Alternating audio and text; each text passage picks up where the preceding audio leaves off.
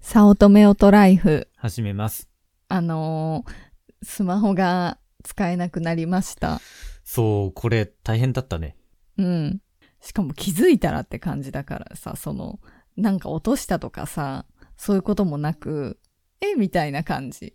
まあ、ことのあらましを話すと、まずあなたが使っているのは iPhone X うん、中古で買った。うん、 2018年に。うん、で、Wi-Fi は繋がるんだけど、4G の電波をつかまなくなった。そだから家にいる時は全然いいんだけど、まあ電話はかかってこないし、家の外っていうか Wi-Fi の圏外から出たら、何もできんくなるわな。う。そうなんだよね。だから気づいたのが、家におった時は全然気づかず、外に出て、あの、使おうとしたら、あれ繋がらんってなって、やっと気づいたんだよね。まあ不便だわな。だって電話ができないもん、まず。かかってこないしね。うん。で、一応、俺も調べてみたけど、まずあなたが今加入しているっていうか使っている、契約しているのは UQ モバイル。うん。その SIM カードがダメなんじゃないかと思って、うんうんうんプロファイルを消したり再起動したり、ネットワークのリセットをかけたりっていうのをやっても、まあダメだった。うん。ので、UQ モバイルのサポートに電話をして、新しい SIM カードを発行してもらった。うん。で、それもダメだった。うん。で、えっと、まあ、詳しい設定とかしてないけど、電波はとりあえず掴むかどうかの実験として、俺が普段使っている iPhone XS に、そのゆかさんの UQ モバイルの SIM カードを挿したら、電波は入った。うん。ということは、ゆかさんの iPhone X が電波を掴まなくなってしまったっていうことだよね。そうだよね。なんでなのって感じ。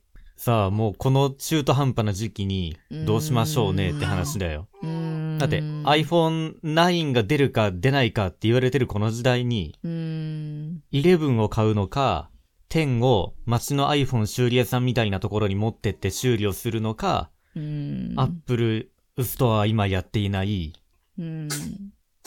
8の中古を買う、ううーんっていう、いろん。な選択肢があるけど、うんまあ確かにさっき話してて分かったのは、まあ中古はこういうことがあり得るって話だよね。うん。っうん。やっぱり中古は嫌だな。私は。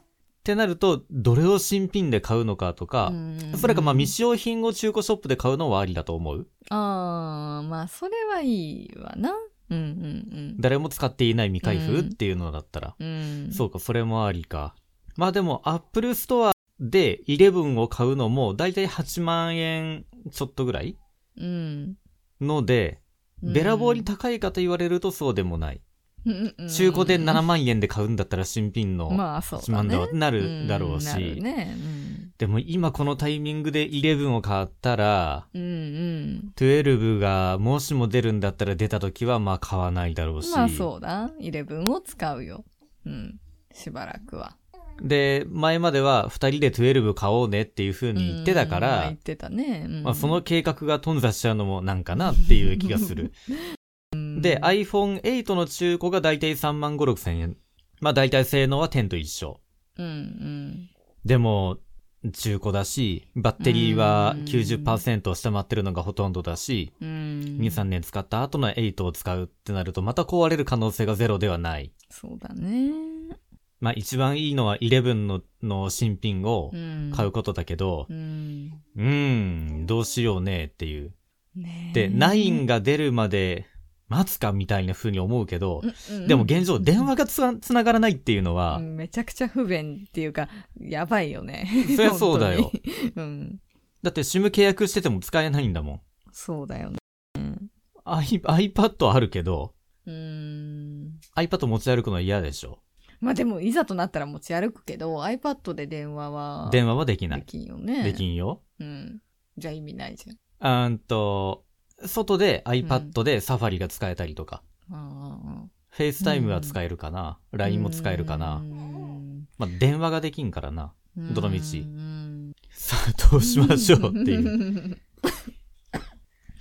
ああもうどうしよう9はいつ出るのわからん。3月末に出る出るっていう風にうん噂はされていたけど、ん6月にずれるんじゃないかっていう噂もある。ああこういう時期だしねあそうそう今うんで、iPhone9 が、まあ、出るとしたら、うん8と同じような形で、指紋認証で、うん Face ID はなくって、うん。で、もう iPhone 11と同じぐらいの性能と言われている。あーってことは、えー値段からすると、値段の予測は、もうちょい下がると思う。うーん、そうなんだ。うん。うーん。 iPhone SE も安かったでしょ、当時。うんうんうん出た当時からうああそうんなだね感じうん。あ他の iPhone と比べると安いじゃん、性能大きそさはんなに変わんないのにっていう。あ、大きさは iPhone8 と同じ。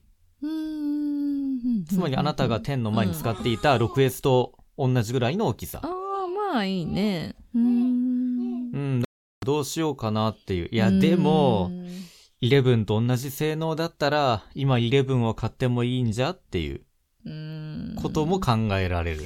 でも私前々から言ってるけど、あの、フェイス ID はちょっと嫌なんだよ。あ、言ってたね。マスク使うもんうね。ん、うんそう。だから、指紋認証っていうのはすごくいいなって思う。